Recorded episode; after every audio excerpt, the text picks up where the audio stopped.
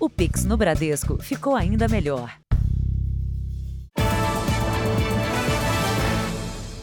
Boa noite. Boa noite.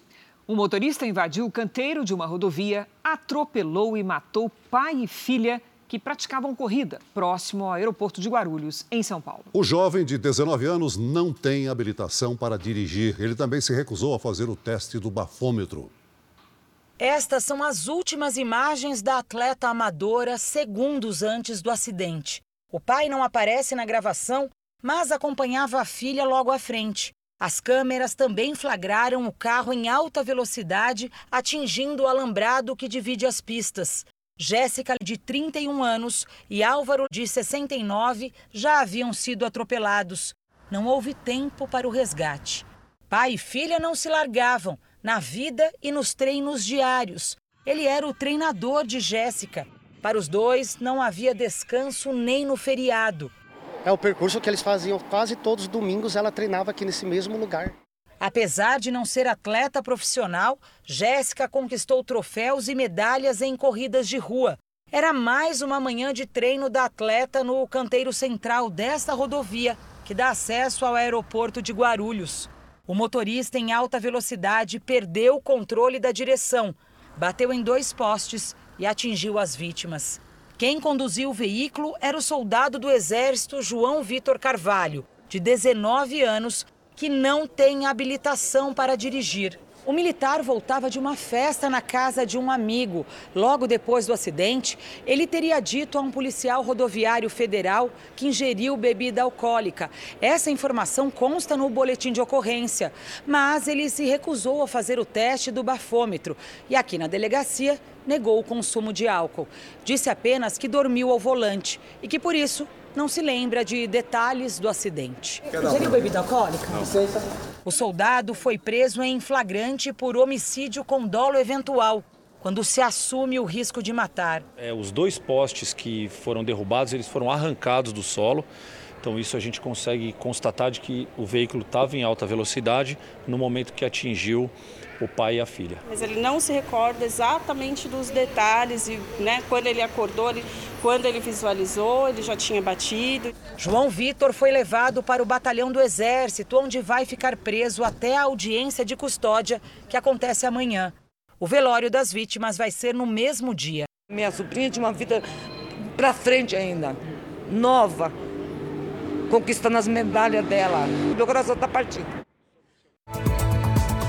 Veja agora outros destaques do dia. Técnicos não identificam danos na ponte Rio-Niterói após colisão de navio. Feriado da República engrossa manifestações em várias cidades contra o resultado das eleições. Conferência do Clima está repleta de jatos particulares que contribuem para o aquecimento global.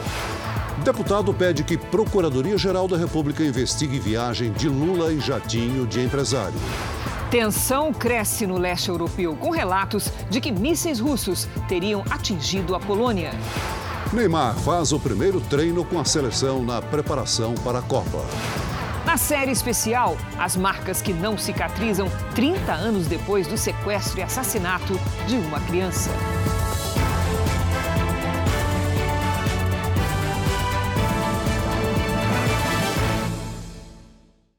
Oferecimento: cartões Bradesco, muito mais benefícios.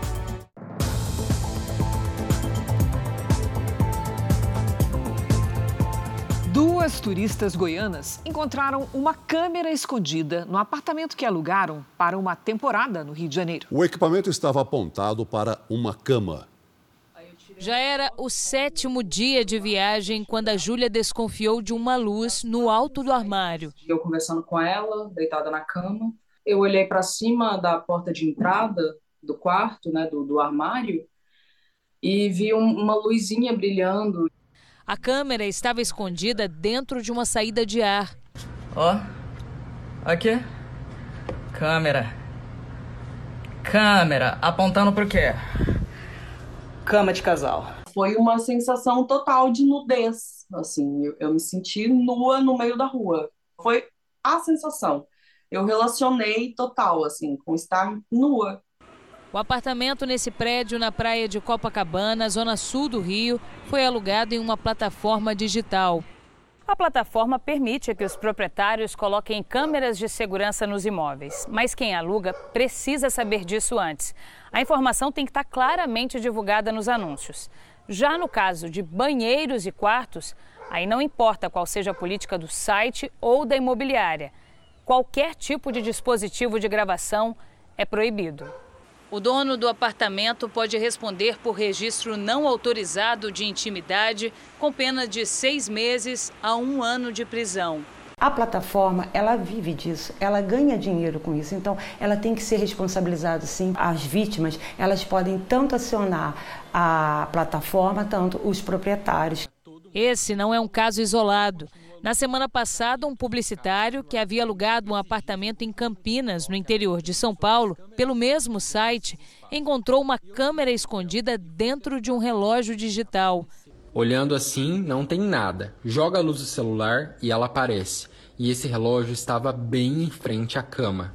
A plataforma disse que desativou os anúncios e suspendeu os perfis dos donos enquanto avalia o que aconteceu. Júlia e Ana registraram um caso na polícia, que abriu uma investigação. Assustadas, elas decidiram voltar mais cedo da viagem. Muitas pessoas chegaram e nos disseram que existem grupos em dark web, que esses vídeos são comercializados. Tomar cuidado, porque eu não desejo a ninguém a sensação que foi tudo que nós passamos. O acidente com um navio que bateu na ponte Rio-Niterói chamou atenção para o excesso de embarcações abandonadas na Baía de Guanabara, no Rio de Janeiro. São mais de 150. A ponte só foi totalmente liberada para os carros depois de 12 horas com interdições. Ela é a principal ligação da capital fluminense às cidades da região metropolitana e da região dos lagos. A importante via ficou totalmente fechada nos dois sentidos por mais de três horas.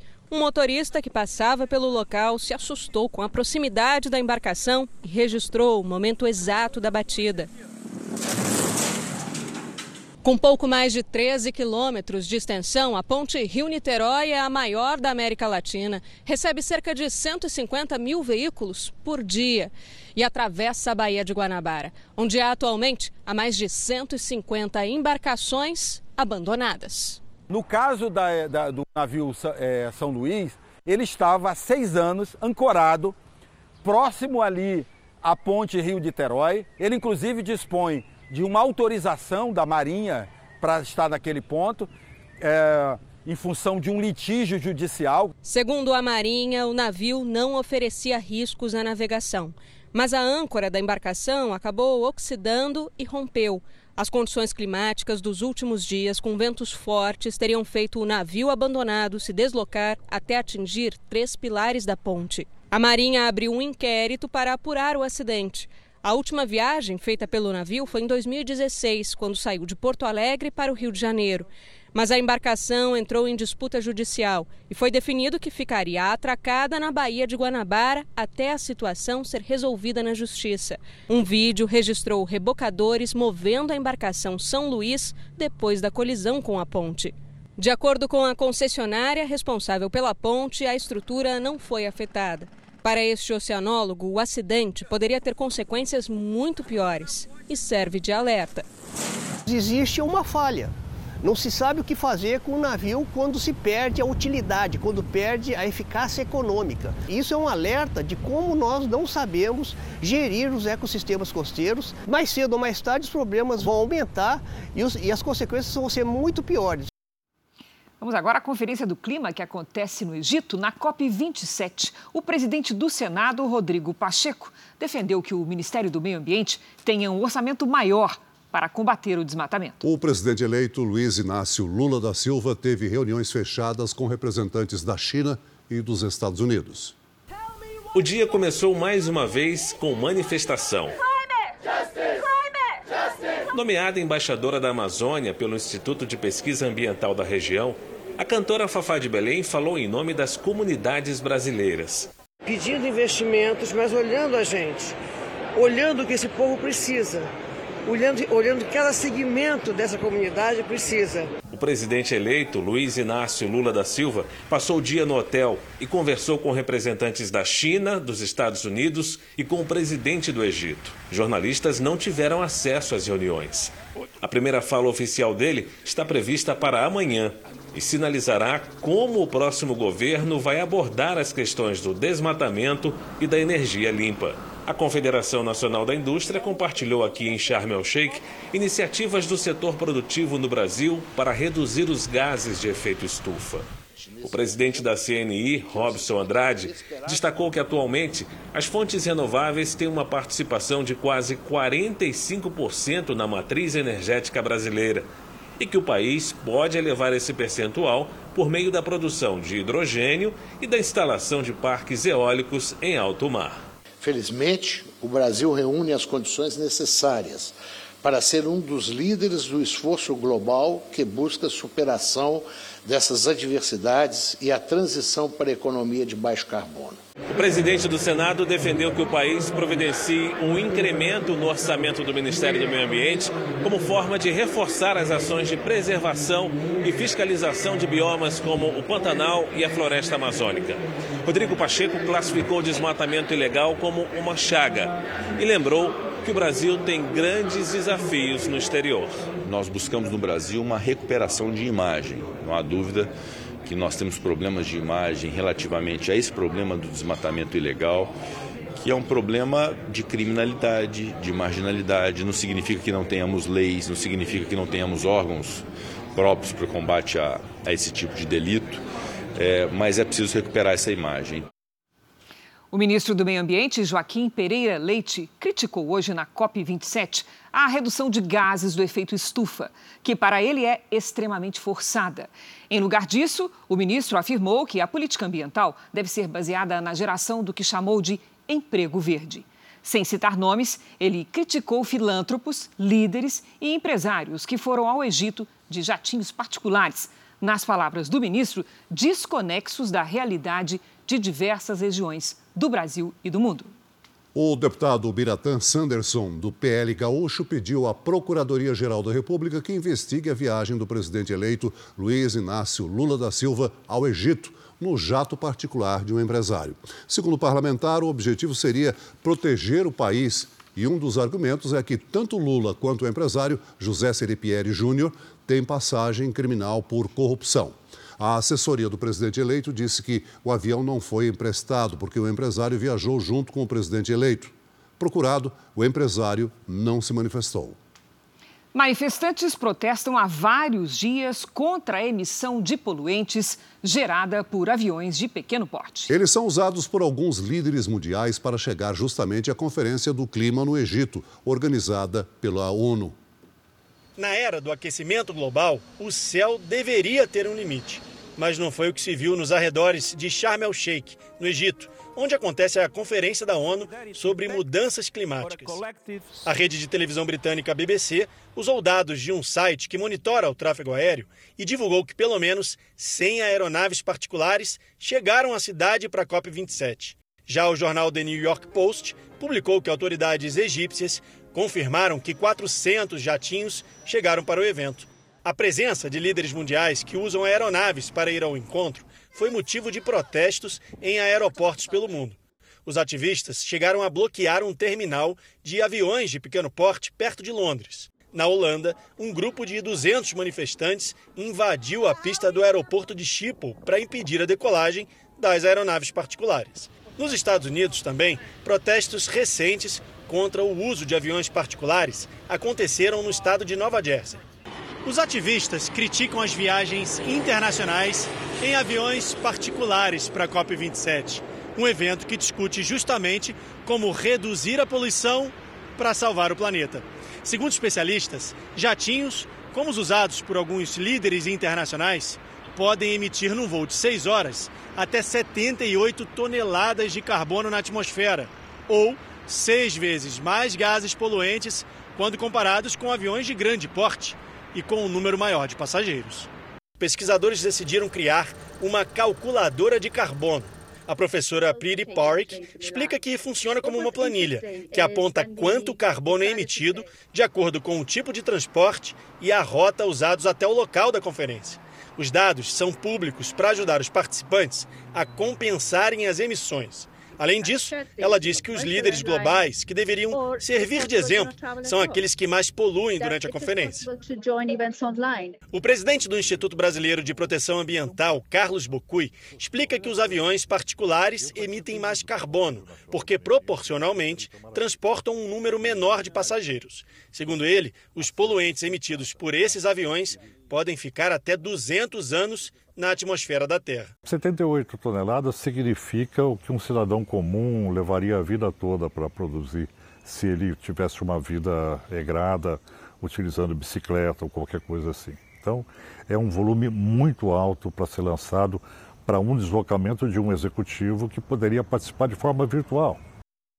As manifestações contra a vitória do candidato Luiz Inácio Lula da Silva entraram na terceira semana. Em São Paulo, os protestos são em frente ao comando do Exército. Sob sol forte, os manifestantes se concentraram em frente ao Comando Militar do Sudeste, na região do Parque Ibirapuera. O feriado fez aumentar o número de pessoas no ato e a via em frente ao quartel foi interditada. Nenhum veículo passava. Boa parte dos manifestantes está acampada aqui em barracas que se misturam às de vendedores ambulantes. Alguns chegaram ainda no dia seguinte às eleições. Vestidos de verde e amarelo e com bandeiras do Brasil, os manifestantes protestam contra o resultado da eleição presidencial e pedem intervenção militar. Outro grupo de motociclistas se concentrou na Praça Charles Miller, em frente aos portões do estádio do Pacaembu. De lá, eles seguiram pelas ruas da cidade numa motociata. Depois, os motociclistas vieram se juntar aos manifestantes em frente ao quartel do Comando do Exército. O local ficou lotado. Juntos, os dois grupos ocuparam toda a região do Círculo Militar. Inconformada com a vitória de Luiz Inácio Lula da Silva, a multidão cantou e gritou palavras de ordem. O feriado fez crescer o protesto em Brasília contra o resultado das eleições. Os manifestantes se concentram em frente ao quartel-general do Exército. Foi o 16º dia de protestos na capital federal. Hoje, manifestantes de vários estados vieram até a cidade, que registrou a maior concentração do país. A ideia dos organizadores foi dividir os grupos. Uma parte permaneceria em frente aos quartéis generais nos estados e a outra viria aqui para Brasília. Por isso, o bloqueio da esplanada dos ministérios precisou ser ampliado. A manifestação está a quase 6 quilômetros do centro da capital. As pessoas acampam em frente ao quartel-general do Exército e hoje enfrentaram chuva forte durante a tarde. Mas, mesmo assim, seguiram com a manifestação. No Rio, uma multidão se reuniu em frente ao Comando Militar do Leste, no centro. Do alto, deu para ver o tamanho do protesto. Com um carro de som, as pessoas protestaram contra o resultado da eleição presidencial. Também houve protesto em Belo Horizonte, na Avenida Raja Gabalha, na região oeste. Nem a chuva espantou quem foi ao local. Em Goiânia, os manifestantes ficaram em frente à Vila Militar, no setor Guanabara. Em Santa Catarina foram registradas manifestações em diversas cidades do interior, como Chapecó, Criciúma, Blumenau e Joinville, onde caminhões com bandeiras do Brasil se juntaram aos manifestantes. Na capital, Florianópolis, mesmo sob sol forte, a concentração foi em frente a um batalhão de infantaria do Exército. Durante todo o dia, manifestantes chegaram para o ato. Em Porto Alegre, foi levada uma bandeira enorme do Brasil ao protesto em frente ao Comando Militar do Sul. Em Salvador, as pessoas se reuniram em frente ao comando da 6 Região Militar. E no Recife, ficaram em frente ao Comando Militar do Nordeste. Com bandeiras do Brasil, eles ocuparam o acostamento da BR-232. O general da reserva, Eduardo Vilas Boas, defendeu hoje as manifestações contra a vitória de Lula nas eleições. O militar afirmou que, abre aspas, com incrível persistência, mas com ânimo absolutamente pacífico, pessoas protestam contra os atentados à democracia. Fecha aspas. Disse ainda que os atos são sobre dúvidas no processo eleitoral. O presidente Jair Bolsonaro teve um compromisso oficial neste feriado. Ele recebeu o ministro da Casa Civil, Ciro Nogueira, no Palácio da Alvorada, residência oficial da presidência. Durante a manhã, o presidente também se encontrou com o filho, o senador Flávio Bolsonaro. E à tarde conversou com o ex-ministro General Braga Neto. Nenhum deles falou com a imprensa. O Ministério Público Federal do Rio de Janeiro pediu o afastamento por 90 dias e a condenação por improbidade administrativa do diretor-geral da Polícia Rodoviária Federal, Silvinei Vasques. Ele teria usado o cargo para favorecer a candidatura à reeleição do presidente Bolsonaro durante o período eleitoral. Até o momento, a Polícia Rodoviária Federal não comentou o caso. Veja a seguir: Neymar faz primeiro treino com seleção brasileira na preparação para a Copa. E veja também: consumo exagerado de remédios sem indicação médica preocupa os profissionais.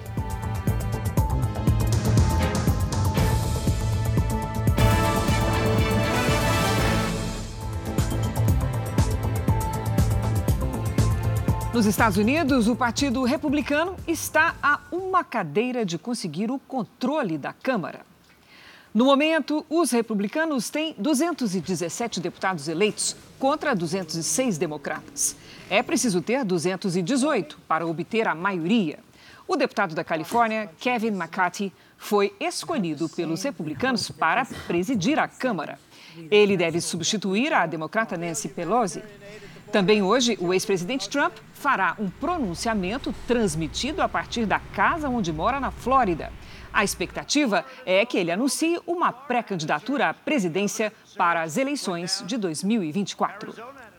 Aqui no Brasil, o PL, partido do presidente Jair Bolsonaro, negou a notícia de que vai pedir a anulação das eleições. O repórter Alessandro Saturno está em Brasília e tem detalhes dessa informação. Boa noite, Alessandro. Oi, Celso. Boa noite para você, para a Cris e a todos que nos assistem. Olha, no final da tarde, uma notícia agitou aqui Brasília. A informação que a gente tinha era que o PL iria pedir a anulação das eleições de 2022 ao Tribunal Superior Eleitoral.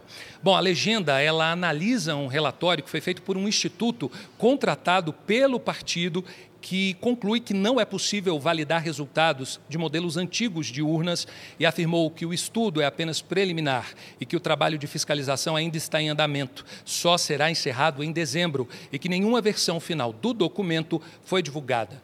Na semana passada, as Forças Armadas não apresentaram evidências de fraudes nas eleições, no entanto, não descartaram que essa possibilidade possa acontecer. Cris Celso. Obrigado, Alessandro. A proposta de emenda constitucional para manter o Auxílio Brasil em 600 reais no ano que vem deve ser apresentada amanhã no Senado. Assim que for entregue pela equipe do governo eleito, a proposta de emenda à Constituição vai começar a tramitar no Senado pela Comissão de Constituição e Justiça, a CCJ. Depois segue ao plenário. O presidente do Senado, Rodrigo Pacheco, disse hoje que espera votar o texto ainda neste mês. Isso significa uma abertura de espaço fiscal e era muito importante que o governo de transição apresentasse qual é a proposta de investimentos e de uso desse espaço fiscal para o ano de 2023. Feito isso, eu considero possível a apreciação no Senado Federal dessa proposta de emenda à Constituição. Na última semana de novembro, eu vejo como possível apreciar essa PEC na CCJ e também no plenário do Senado. Depois de passar pelo Senado, se aprovado, o texto segue para a Câmara dos Deputados, que teria até 17 de dezembro para aprovar a proposta. O valor total que deve ficar fora do teto de gastos, regra que limita o uso de recursos do governo, não está decidido e foi um dos motivos para o adiamento na semana passada da apresentação da proposta. Hoje o orçamento conta com uma previsão de 105 bilhões de reais para garantir o auxílio de 400 reais em 2023. O governo eleito pretende retirar esse valor do teto de gastos e ainda acrescentar 70 bilhões. Os 175 bilhões seriam suficientes para pagar os 600 reais e ainda um adicional de 150 reais a mais por criança de até 6 anos. O aumento real do salário mínimo também precisa entrar na conta, mas falta combinar com a oposição. O ministro-chefe da Casa Civil, Ciro Nogueira, defendeu em uma rede social que a proposta deve garantir somente os pontos em comum das candidaturas de Lula e Bolsonaro, os 600 reais de auxílio e o aumento do salário mínimo acima da inflação, e valeria apenas para 2023. O relator do orçamento, o senador Marcelo Castro, do MDB do Piauí, disse que não vê necessidade de um prazo de validade para a medida. O futuro da economia brasileira foi o tema das discussões do evento em Nova York, que reúne especialistas, políticos, empresários e ministros do Supremo Tribunal Federal. Em comum, o presidente do Banco Central, um ex-ministro da Fazenda e um economista do grupo de transição do governo defenderam a responsabilidade na forma de gastar o dinheiro público. O presidente do Banco Central, Roberto Campos Neto, lembrou que a pandemia gerou uma crise mundial, mas o Brasil reagiu e agora precisa controlar as contas para não gastar demais. Tentar mais em prol dos mais necessitados pode gerar resultados contrários aos desejados, colocando em risco a estabilidade financeira e a geração de emprego. Henrique Meirelles, ex-ministro da Fazenda, também defendeu o equilíbrio das contas ter responsabilidade social, sim, mas estabelecendo meta clara de responsabilidade fiscal e, portanto, dar condições para crescimento e aumento do emprego e aumento da renda. O economista Pércio Arida, que faz parte da equipe de transição do governo, também defendeu reformas como a fiscal e a administrativa.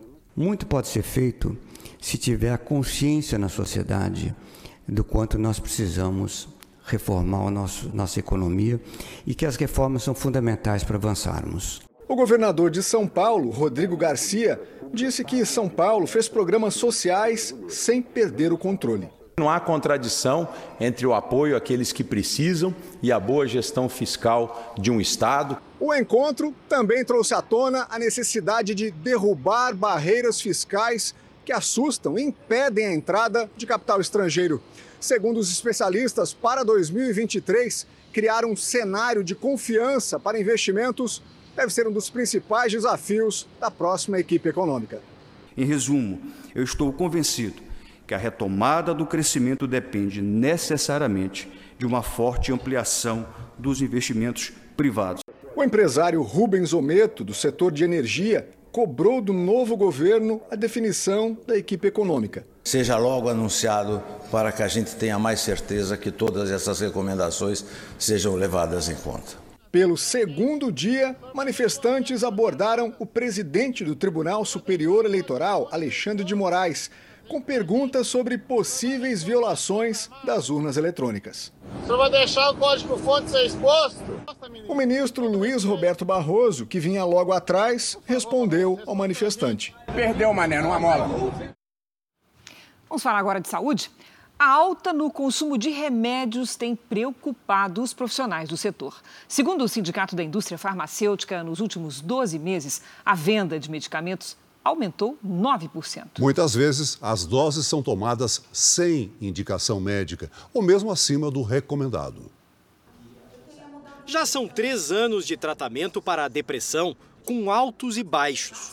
Foi numa noite difícil, buscando um alívio, que ela exagerou na dose do remédio para a insônia. Comecei a disparar um monte de mensagem para meu ex-marido, para amigos, para família, dizendo que eu tinha tomado um monte de remédio e que eu ia pagar. Socorrida em casa pelo irmão, ela passou dois dias numa UTI.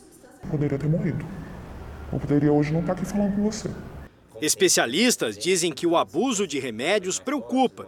E não só por pacientes que precisam da medicação e exageram na dose, mas também por relatos de medicamentos usados sem indicação. Por exemplo, substâncias para o tratamento de déficit de atenção por pessoas que não têm o problema. Isso acabou se espalhando pelo, pelo, por alguns profissionais do mercado financeiro, pessoas que estão estudando para para provas, para concursos públicos, para conseguir acho que ter um, um foco maior, para é, ficar atenta por um período maior de 12 horas. O objetivo pode ser um estímulo naquele momento para ter um resultado melhor no trabalho, nos estudos ou por diversão. E aí, sem orientação médica, sem noção de efeitos colaterais, a pessoa decide repetir a dose, usar outras vezes, sem perceber que pode estar no caminho da dependência.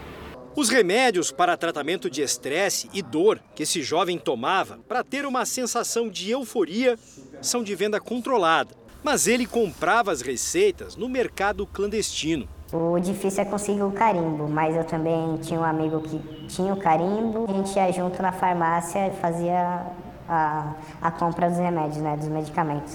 Durante três anos, ele foi usando doses cada vez mais fortes. Se tornou dependente está internado hoje numa clínica para reabilitação depois que teve um surto psicótico. Eu sempre achava que tinha alguém atrás de mim, alguém querendo fazer alguma coisa para mim, para minha filha, para minha família.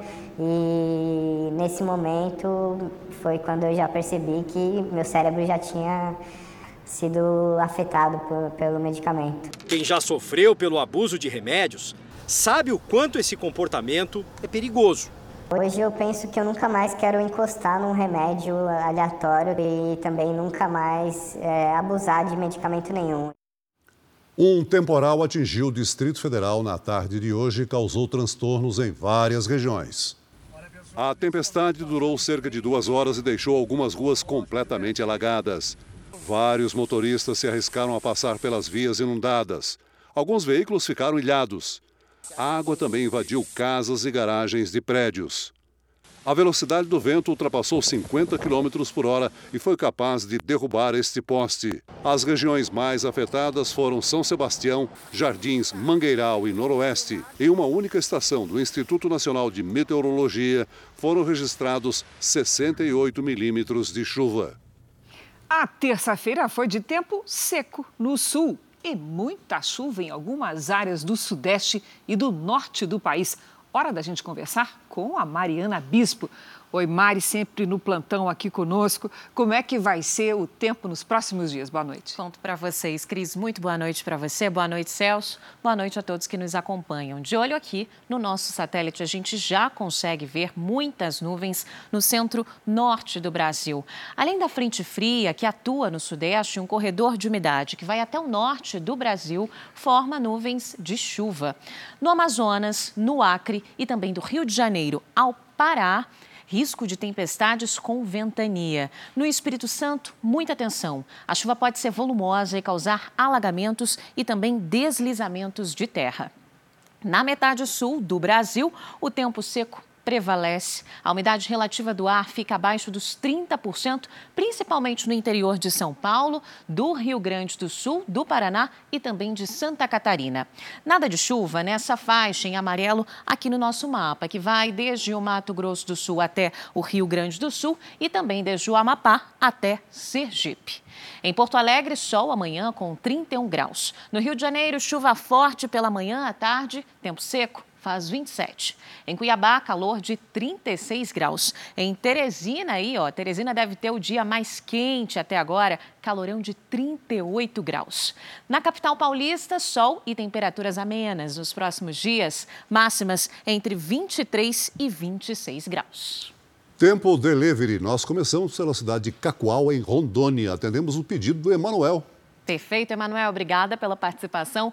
Aí na sua cidade, sol, calorão e pancadas de chuva no fim da tarde nos próximos dias, viu? A máxima fica, aliás, a máxima chega a 36 graus. Agora é a vez do Sérgio de Campo Belo, Isso. Minas Gerais. Campo Belo, Minas Gerais. Ele mandou até uma foto do pôr do sol. Obrigada pela participação, Sérgio. Aí na sua cidade, dias abafados e com chuva no fim da tarde. Máximas entre 26 e 28 graus. Você já sabe que previsão personalizada para qualquer cidade do Brasil e também do mundo é aqui no nosso Tempo Delivery. Então mande seu pedido pelas redes sociais com a hashtag você no JR que a gente responde. Cris, Celso. Obrigada, Mari. Até amanhã, Mary. Até amanhã. Conexão Qatar. No segundo dia de preparação para a Copa, Neymar treinou pela primeira vez e o técnico Tite teve todo o elenco à disposição.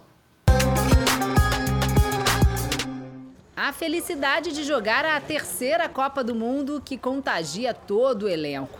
Hoje, Neymar conseguiu participar do treinamento em Turim, na Itália.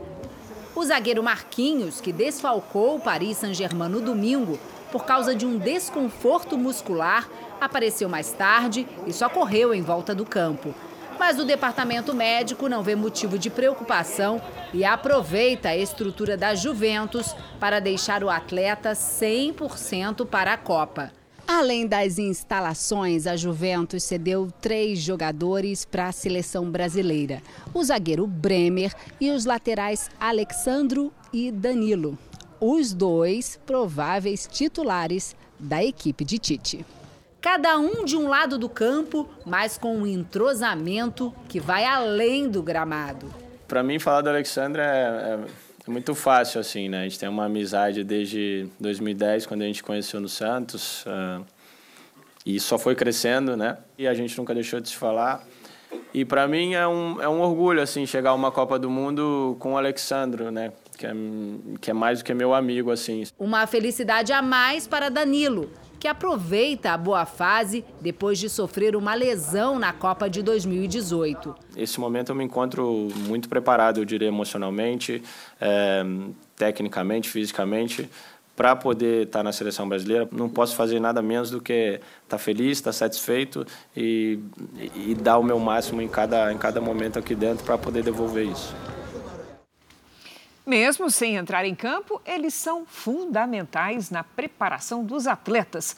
Os massagistas da seleção, Celso, têm um papel importante no dia a dia dos jogadores. E o trabalho desses profissionais pode fazer a diferença na hora da vitória. Eles são coadjuvantes numa seleção de protagonistas. Serginho e Marcelo foram convocados para a Copa do Catar bem antes da lista final de Tite. Os dois são responsáveis por alguns cuidados especiais aos jogadores. Os massagistas da seleção estão prontos para o Mundial. Que a gente vai trabalhar muito. É uma responsabilidade muito grande, né? Serginho e Marcelo sabem que, de alguma forma, também podem ajudar a ganhar um jogo de Copa do Mundo. Isso porque, na intimidade dos vestiários, eles se tornam confidentes dos jogadores ouvem desabafos, dão conselhos, incentivam os craques e muitas vezes, depois de um gol ou de uma vitória, são retribuídos com carinho e agradecimento. Tem hora que um jogador faz um gol, vai comemorar com a gente, é sentimento de muito orgulho. Fazer parte. Fazer parte do grupo. O cara fala para você, parabéns, Serginho. Você realmente você é um fenômeno, você, trabalha, você trabalhou muito bem, valeu. O trabalho deles vai muito além do que simplesmente fazer massagens nos atletas. Durante o torneio, eles têm uma rotina bem corrida. Vão para o estádio quatro horas antes da partida e são responsáveis por prepararem o vestiário antes da chegada do time. Serginho é o mais experiente da dupla de massagistas. Ele entrou na seleção depois do Mundial de 2014 e sabe o que é participar de uma Copa do Mundo dá aquele frio na barriga, né? Mas é, é, é emocionante. Marcelo vai estrear em mundiais e prestes a desembarcar no Catar, sente as emoções de quem lutou muito por esse momento. Muito importante na minha carreira, não só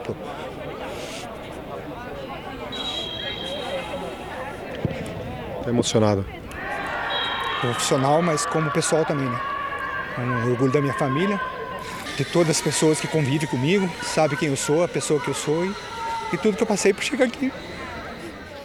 Veja a seguir. Sobe a tensão no leste europeu após relatos de que mísseis russos atingiram a Polônia. E ainda hoje, o caso Miriam. O drama de uma mãe que convive há 30 anos com a dor de perder a filha assassinada.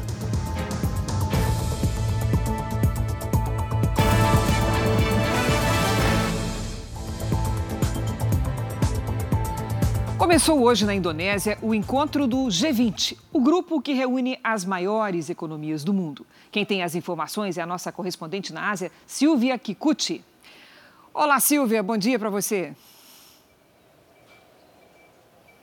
Olá, Cris, e a todos que nos acompanham. O presidente da Indonésia afirmou que a guerra na Ucrânia e uma possível recessão econômica em 2023 são os principais temas do encontro. Durante o discurso virtual, o presidente da Ucrânia apresentou um plano para o fim da guerra contra a Rússia.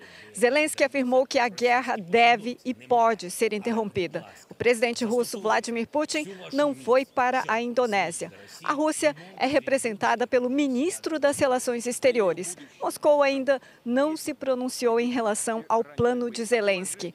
Autoridades americanas esperam que o G20 condene a guerra e o impacto provocado por ela na economia global. Cris. Obrigada, Silvia. Autoridades da Polônia confirmaram agora há pouco que mísseis de fabricação russa atingiram o seu território. O país convocou uma reunião de emergência das forças de segurança. Vamos então a Nova York, onde está o repórter Vandrei Pereira. Olá, Vandrei, boa noite. Quais são as últimas informações sobre o assunto? Oi, Cris, boa noite, boa noite a todos. Ainda há muitas coisas em aberto. Os foguetes teriam atingido uma fazenda na fronteira da Polônia com a Ucrânia e matado duas pessoas no lado polonês. O Pentágono, o Departamento de Defesa americano, está, afirmou que está investigando os relatos que ainda não foram confirmados. O presidente da Ucrânia, Volodymyr Zelensky, acusou a Rússia de causar uma escalada do conflito. O governo russo nega o ataque e disse que as acusações, as acusações são uma provocação. A Polônia faz parte da OTAN, aliança militar que reúne 30 países, incluindo os Estados Unidos. Pelas regras do grupo, qualquer país atacado deve ser defendido por todos os outros. Cris, Celso. Obrigada, Vandrei. O possível ataque a uma cidade polonesa acontece no dia em que a Rússia disparou cerca de 100 mísseis contra o território ucraniano. O foco esteve na infraestrutura de energia.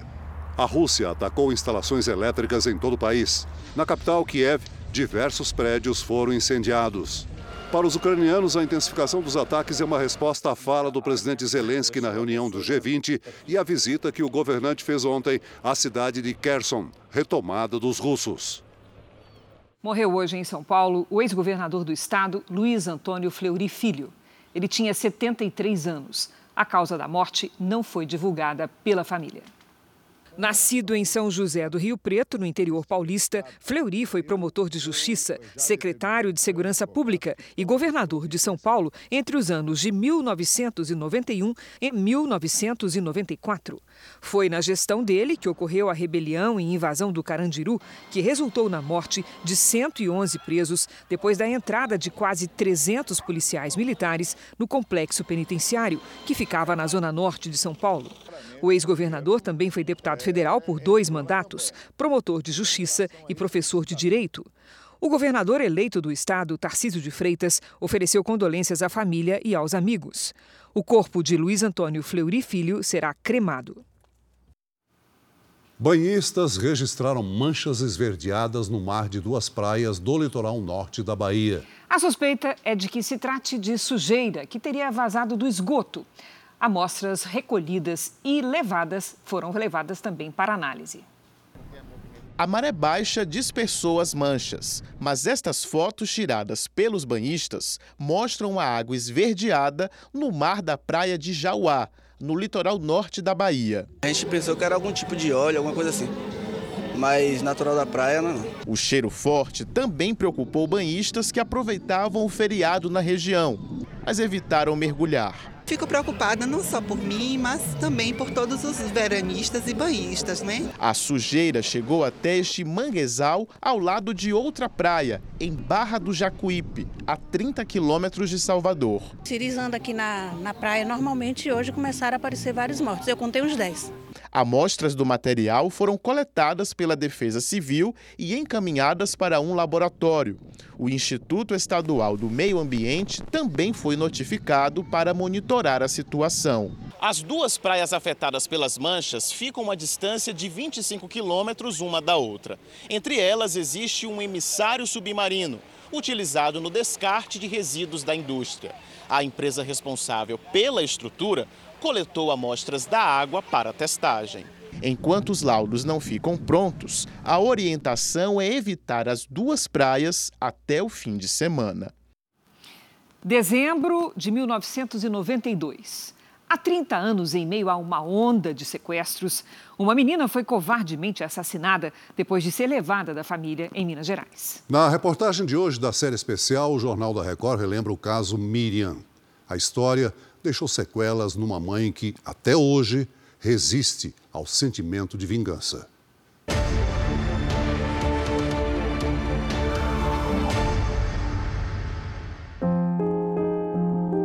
covardia, não tem uma palavra que a gente possa expressar. Tamanha crueldade. Como não temos o corpo da Miriam? Como?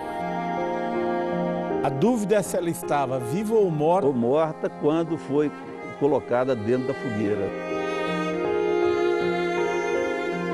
Errei, sim. Paguei por esse erro.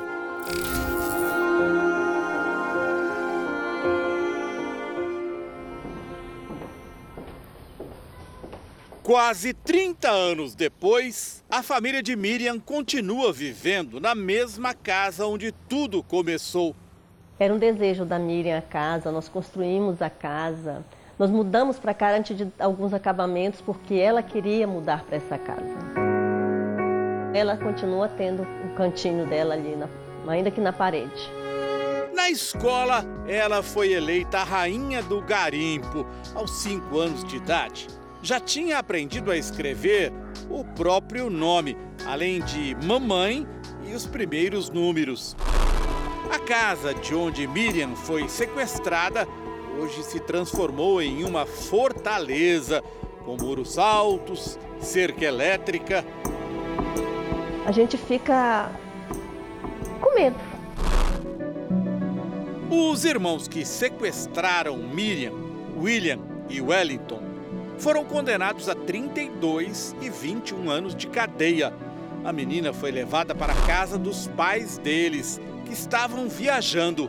A pena de William foi maior, porque foi ele quem usou éter para fazer Miriam perder os sentidos.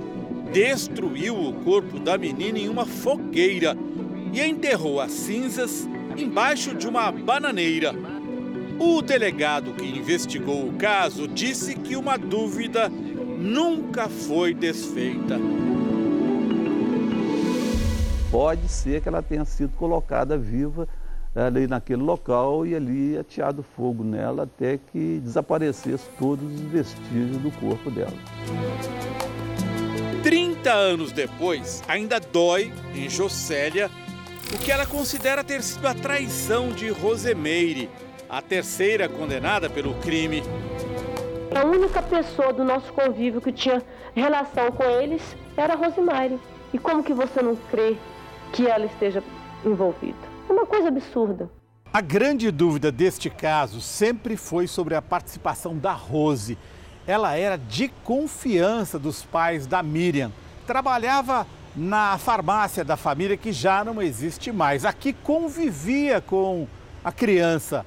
Além disso, a Rose era namorada do homem que acabou matando a Miriam de maneira cruel.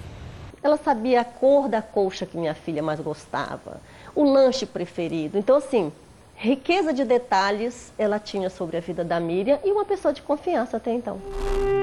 Antes da condenação, Rosemeire chegou a ser absolvida em primeira instância. Dentro do inquérito policial, a gente não conseguiu nenhuma prova da participação é, dolosa da Rose. Jocélia hoje tem certeza de que Rose deu as informações ao namorado. Os rapazes entraram aqui em casa alegando que eram técnicos da empresa de telefonia de Minas Gerais na época, porque o meu telefone tinha estragado no final de semana. E ela sabia? E ela sabia, porque na segunda-feira eu cheguei lá e falei que Ô, oh, Rose, me faça lembrar, por favor, para ligar para a telefônica para vir consertar o telefone lá, ir consertar o telefone de casa. O tempo passou e, de surpresa, a Jocélia levou um susto tão grande quanto aquele que sentiu no dia em que descobriu a morte da própria filha. Ela vinha de carro por esta rua de Belo Horizonte quando, de repente, deu de cara com um dos sequestradores. Eu paro no sinal, a pessoa que está no passeio era o Wellington. Meu queixo batia, minhas mãos. Eu fiquei sem ação. As mãos de Jocélia voltam a tremer quando ela revê o Wellington, agora em vídeo. Num depoimento que ele publicou numa rede social, Wellington diz ter agido no sequestro sob influência do irmão William. O assassino de Miriam Matou a menina porque ela chorava e poderia chamar a atenção dos vizinhos. Você ajudou a matar a menina? Não. Está muito claro nos áudios, está muito claro por todos os investigadores que fizeram né, que a minha participação, ela não tem nada a ver do que colocam, do que às vezes as pessoas aparecem na mídia dizendo, falando. Isso não é uma verdade. A colcha preferida da Miriam continua na cama em que ela dormia. É a eterna lembrança de um momento de muita esperança. Com a prisão de um dos sequestradores, a Jocélia começou a preparar a festa de reencontro. Parentes começaram a decorar a casa. A Miriam gostava muito de balões tudo indicava que o desespero da família, que durou mais de duas semanas, estava chegando ao fim. Não tomava banho direito há duas semanas. Nesse dia eu senti vontade de sabe, tomar aquele banho demorado para poder eu abraçar minha filha. O cunhado de Jocélia foi com a polícia até o cativeiro. Horas depois ele voltou com a notícia. O encontro dos dois foi na porta de casa. Eu abri a porta e ele falou assim: minha, minha cunhada, nós perdemos a batalha. Eu falei: como nós perdemos a batalha? Ele falou: é, a Miriam está morta. Eu falei: então, por favor, me leva até o cativeiro. Ele falou: não adianta, gente. Não tem o corpo, nós não temos o corpo da Miriam. Eu falei: como não temos o corpo da Miriam? Como? Ele falou: porque eles queimaram ela todinha. Quando você vê que as pessoas tiveram tempo de devolver a minha filha, sabe? de saber que ela iria dar trabalho porque ela estava num ambiente que não era dela. Então isso faz a gente sofrer ainda mais. Sente mais, não sei se dó, se pena dela, não sei. Sabe, vontade de, de socorrê-la, sabe? Momento mais emocionante. Em 22 de dezembro deste ano, o sequestro de Miriam Brandão completa 30 anos, Jocélia diz que conseguiu resistir ao desejo de vingança. Tive pessoas que me ofereceram para matá-los e eu nunca aceitei isso. Falava, não, não vou me igualar a essas pessoas. O tempo passa, sabe? Eu tive mais duas filhas, mas é insubstituível.